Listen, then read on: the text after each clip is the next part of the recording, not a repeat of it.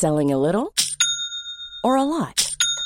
Shopify helps you do your thing however you cha-ching. Shopify is the global commerce platform that helps you sell at every stage of your business. From the launch your online shop stage to the first real life store stage, all the way to the did we just hit a million orders stage. Shopify is there to help you grow. Shopify helps you turn browsers into buyers with the internet's best converting checkout.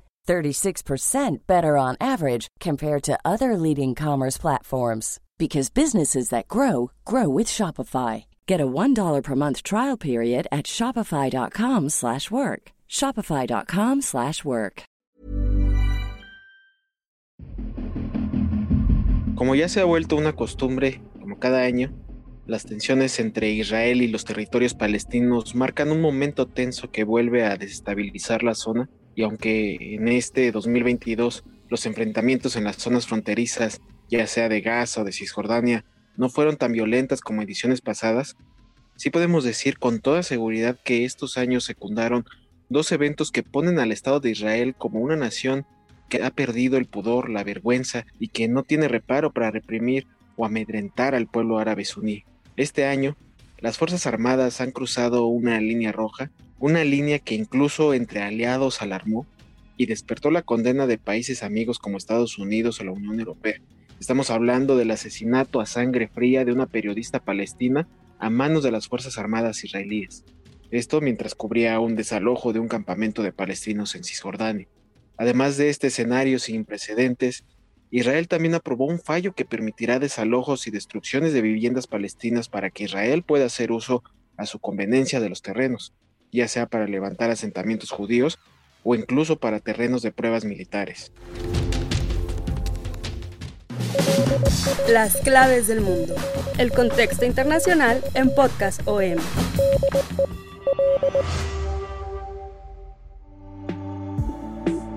Hola, yo soy Jair Soto, coeditor de la sección de Mundo del Sol de México y en nombre de Víctor Hugo Rico, titular de este espacio. En esta edición de las claves del mundo, les voy a platicar los nuevos capítulos de esta histórica batalla entre el pueblo israelí y el pueblo palestino, que vuelven a poner en el mapa las tensiones de Medio Oriente. Israel una vez más violando el derecho internacional y un Estado palestino que no es escuchado por nadie y en su afán de defenderse son declarados terroristas. Para comenzar, el pasado 10 de mayo se cumplió el primer aniversario de una de las peores agresiones de Israel a los civiles palestinos, precisamente en la franja de Gaza. Hace un año el ejército israelí iniciaba una ofensiva militar en Gaza para eliminar a los líderes del grupo extremista islamista de Hamas, el brazo armado del pueblo palestino. Llevó a cabo una serie de bombardeos durante 11 días que mató al menos a 260 personas en la franja y otros 7 israelíes fallecieron también. Durante los bombardeos, una gran parte de la ciudad de Gaza fue destruida. Bombardearon edificios de medios de comunicación, de gobierno y de organismos no gubernamentales de asistencia humanitaria. Todo con el pretexto de que en esos puntos se resguardaban elementos de Hamas, considerados como terroristas por Israel. No obstante, después de la destrucción, Israel fue capaz de intensificar un bloqueo fronterizo. Le cerraron los mares y prohibió todo tipo de comercio con gas. Además, militares israelíes ingresaban al territorio árabe para hacer inspecciones en las casas, golpeando a civiles, incluidos mujeres, niños, ancianos. Muchos hogares fueron destruidos y saqueados por las fuerzas israelíes y todo bajo el silencio de Occidente. Esta fecha sumada a las tensiones de cajón por el empalme de las celebraciones religiosas como lo es el Ramadán para los musulmanes, la Semana Santa para los cristianos y la Pascua para los judíos, volvieron a desatar una ola de violencia en la región. Y antes de profundizar en el asesinato del ejército de Israel a la periodista palestina y esta nueva ola de desalojos, es importante platicar en los días previos a estos eventos que marcan uno de los altibajos propios del conflicto palestino-israelí. Seis ataques cometidos por árabes israelíes y palestinos desde principios de abril aproximadamente se han saldado con 18 muertos en Israel. Si bien los autores actuaron mayoritariamente de forma individual y solo uno de los ataques fue reivindicado por las milicias de Hamas, el grupo ha mantenido una retórica legitimadora que, según medios, ha llevado a Israel a plantearse la opción de acciones militares de represalia. A su vez, tras el último ataque que se saldó con la muerte de tres civiles israelíes en la urbe de Lad, la derecha y parte de la opinión pública israelí exigieron al gobierno de Naftali Bennett que retome los asesinatos selectivos contra líderes de Hamas, pidiendo la cabeza de su máximo dirigente de Gaza, Yahya Sinwar. Las brigadas de Al-Qasim, brazo armado de Hamas, reaccionaron amenazando con una potencial respuesta sin precedentes a tales ataques e incluso sugirieron la vuelta de los atentados suicidas propios de la segunda intifada, que el grupo dejó atrás hace tiempo. Desde marzo, Hamas ha elogiado todos los recientes ataques contra israelíes, a los que en abril se sumaron también una serie de lanzamientos de cohetes desde el enclave, controlado por el grupo islamista, que sin embargo no se atribuyó directamente estos disparos. Hamas también amenazó a Israel con liberar una gran batalla tras varios días de choques entre policía israelí y palestinos en la explanada de las mezquitas de Jerusalén, que alberga la mezquita de Al-Aqsa y que representa el tercer lugar más sagrado del Islam y el primero para el judaísmo. El año pasado, los disturbios en el recinto, junto con protestas en las calles de Jerusalén y el riesgo de desalojo de palestinos en favor de colonos judíos en el barrio de Sheikh Jarrah, fueron caldo de cultivo para la escalada bélica más fuerte desde 2014, con incesantes lanzamientos de cohetes hacia Israel por parte de milicias palestinas y duros bombardeos israelíes contra Gaza. La actual secuencia de sucesos es relativamente parecida a la del año pasado, cuando el progresivo aumento de tensión culminó en los 11 días de constante intercambio de fuego que se saldaron con los 260 muertos en la franja de Gaza y 13 fallecidos en Israel, como comentaba anteriormente. Y un año después, la situación en Gaza no ha cambiado mucho. El enclave donde viven 2.3 millones de personas sigue bajo el bloqueo por parte de Israel desde que Hamas pasó a controlar el territorio en 2007 tras romper con la Autoridad Nacional Palestina. A su vez, los bombardeos israelíes de 2021 dejaron unas 50.000 viviendas dañadas y 2.000 toneladas destruidas o inhabitables. El alcantarillado o las infraestructuras eléctricas y de agua, ya de por sí precarias, se vieron también afectadas. Sin embargo, este año tiene por escenario principal la Cisjordania, otro de los territorios palestinos que también Israel acosa constantemente. Desde hace décadas, cientos de familias viven con la amenaza de perder su tierra en diferentes puntos de los territorios palestinos ocupados ilegalmente por Israel. Y es que autoridades judiciales de Israel recientemente dieron un fallo que permite el desalojo por razones militares de más de mil ciudadanos palestinos en Cisjordania para instalar un campo de práctica de tiro. El caso de Masafer Yatta o zona de tiro 918, un área agrícola cerca de Hebrón en la Cisjordania ocupada, ha sido una de las batallas legales más largas de Israel. Los residentes de ocho aldeas recurrieron a los tribunales durante unos 20 años luchando contra los esfuerzos del gobierno israelí para desalojarlos. A principios de la década de 1980, el ejército declaró el territorio de 3.000 hectáreas una zona militar restringida y afirmó que estaba deshabitado. Los aproximadamente mil palestinos que viven allí dijeron que era el hogar de su pueblo mucho antes de que los soldados israelíes pusieran un pie en Cisjordania, que el Estado judío ocupa desde 1967. El gobierno de Israel capturó ese territorio en la Guerra de los Seis Días y la zona de Cisjordania es ahora el hogar de más de 475 mil colonos israelíes, mismos que viven en comunidades que son consideradas ilegales. En las colinas de esta misma localidad de Hebrón, en Cisjordania ocupada, también estarán obligados a abandonar sus casas con la reciente decisión judicial. El ejército indicó que estos terrenos son inhabitables y que cualquier persona que afirme vivir en esa zona lo hace de forma ilegal. Algunas de las familias fueron expulsadas del lugar en 1999 y luego fueron autorizadas a volver a la espera de un pronunciamiento de la Corte Suprema israelí. El juez David Mintz del Tribunal Supremo consideró que los peticionarios no pudieron probar que vivían de manera permanente en la región antes de que fuera declarada campo de tiro. Estos nuevos actos autoritarios de Israel fueron condenados por la comunidad internacional. La Unión Europea fue la primera en pronunciarse y rechazar la decisión, que no hace una mención específica a una expulsión, que habitualmente suele ser acompañada por una demolición de las viviendas. También le secundó Estados Unidos y las Naciones Unidas, pero sin crear una verdadera presión más que una simple condena. Ahora cientos de ciudadanos que viven en esos terrenos temen que este proceso sea rápido y sin ningún previo aviso.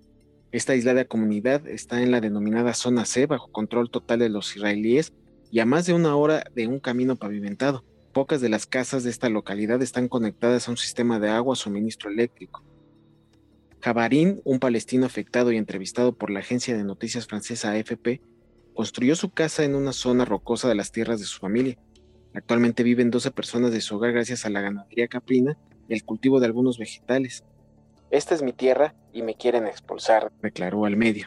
Para Ronnie Pelli, activista de la Asociación por los Derechos Civiles en Israel, el veredicto fue intrínsecamente deficiente, ya que esta aldea es la casa de los demandantes que no tienen ningún otro hogar. Para ella la expulsión es ilegal y afirmó que el ejército utiliza la designación de zonas militares como un pretexto para ganar territorio en Cisjordania.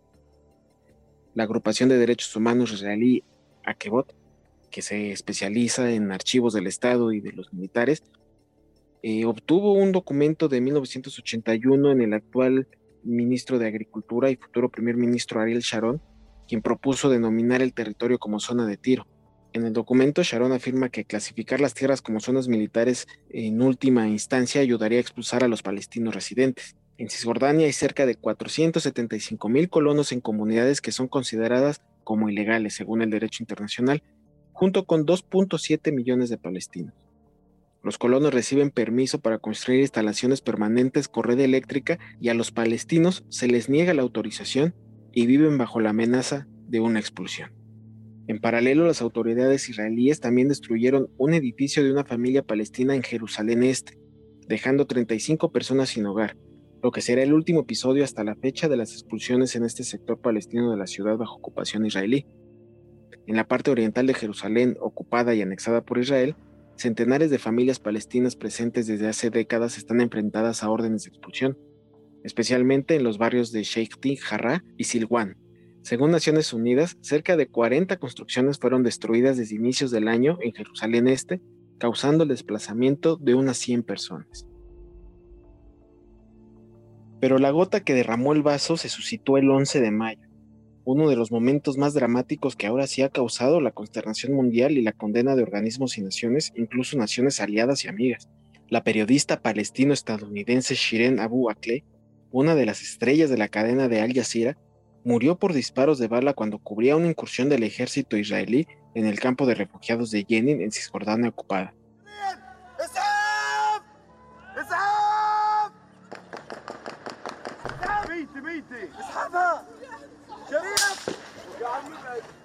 El canal Qatarí indicó que la reportera, una palestina cristiana de 51 años, fue asesinada deliberadamente y a sangre fría por las fuerzas israelíes. Aunque el primer ministro de Israel, Naftali Bennett, afirmó que probablemente murió por disparos palestinos.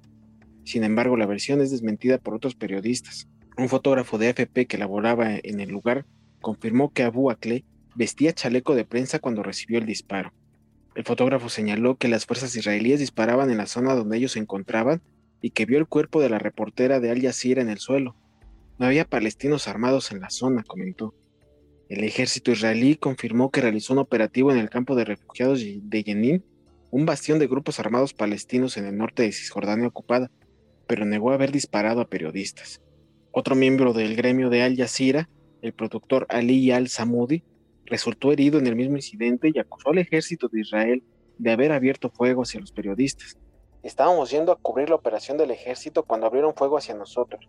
A mí me alcanzó una bala. La segunda le alcanzó a Shiren, declaró. Shiren Abu Akleh se giró en pánico cuando su colega Al Samoudi recibió un balazo y luego ella fue alcanzada por una bala, detrás de la cabeza, indicó Majida Weiss, un testigo de lo ocurrido.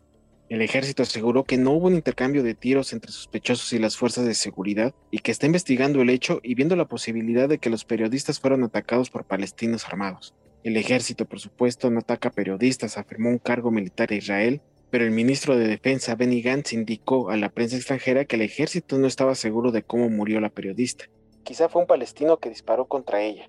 El tiro quizá también pudo venir de nuestro lado. Estamos investigando, declaró Gantz. Al Jazeera pidió a la comunidad internacional responsabilizar a Israel por la muerte intencional de la periodista. En un asesinato flagrante que viola las leyes y normas internacionales, las fuerzas de ocupación israelíes asesinaron a sangre fría a la corresponsal de Al Jazeera en los territorios palestinos, eso fue el informe que dio la televisión catarí. El ministro de Relaciones Exteriores de Qatar comentó a través de Twitter que la corresponsal recibió un disparo en la cara y calificó el acto de terrorismo de Estado israelí. La oficina de la alta comisionada de la ONU para los Derechos Humanos, Michelle Bachelet, se declaró consternada y exigió una investigación independiente y transparente del asesinato de la periodista. Estados Unidos también reclamó una investigación transparente de los hechos, como también lo hizo la Unión Europea. En la misma línea se expresaron la Dirección General de la UNESCO, que pidió una investigación profunda, y la Asociación de Reporteros de la Prensa Extranjera en Israel y en los territorios palestinos se declaró horrorizada y conmocionada por la muerte a balazos de la periodista y como también hizo el Comité para la Protección de los Periodistas, demandó una investigación rápida y transparente. Por ahora, Israel propuso a los palestinos una investigación conjunta de la muerte de la periodista, pero el gobierno palestino pidió una investigación internacional, descartando de esta manera cualquier cooperación con el gobierno de Israel. La muerte de Abu Akleh se suma a la creciente tensión entre israelíes y palestinos un año después de la última guerra entre Gaza e Israel. La periodista no era una ciudadana más, era una importante y destacada periodista del canal panárabe de televisión Al Jazeera que era aclamada por su valentía y profesionalismo. Nacida en 1971 en el seno de una familia cristiana en Jerusalén este ocupado, esta palestina que también era ciudadana estadounidense, estudió periodismo en la Universidad Yarmouk de Jordania antes de cofundar la radio Voz de Palestina con sede en Ramallah. Se unió a Al Jazeera en 1997, un año después del lanzamiento de la cadena de la que se convirtió en una de las reporteras estrella. La periodista que llevaba un casco y un chaleco antibalas con la palabra prensa murió trabajando en Jenin, ciudad palestina donde el ejército israelí que ocupa Cisjordania desde 1967 multiplicó recientemente las operaciones. Al haber cubierto el conflicto israelo-palestino durante dos decenios, era un ícono para muchos palestinos.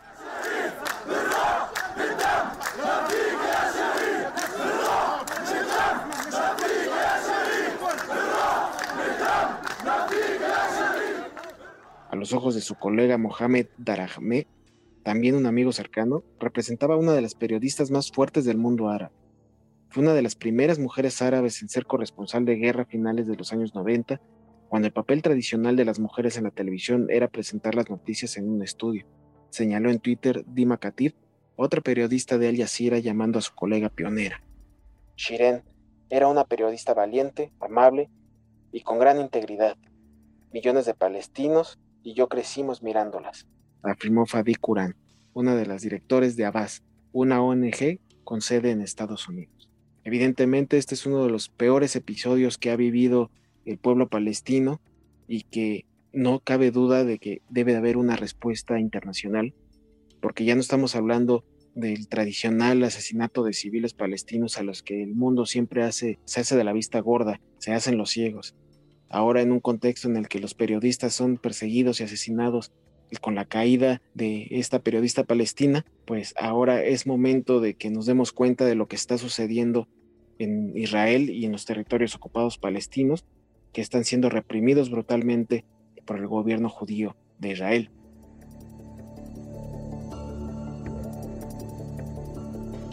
Es así como vamos a dar fin a este podcast.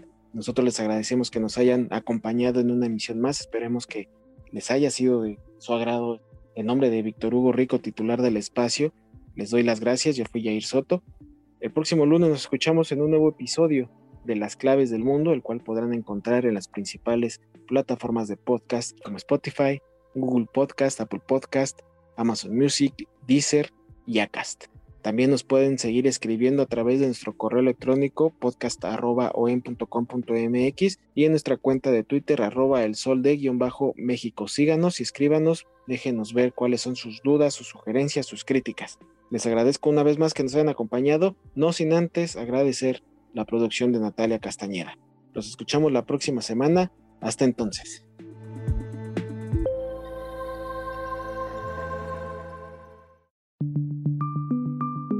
Esta es una producción de la Organización Editorial Mexicana.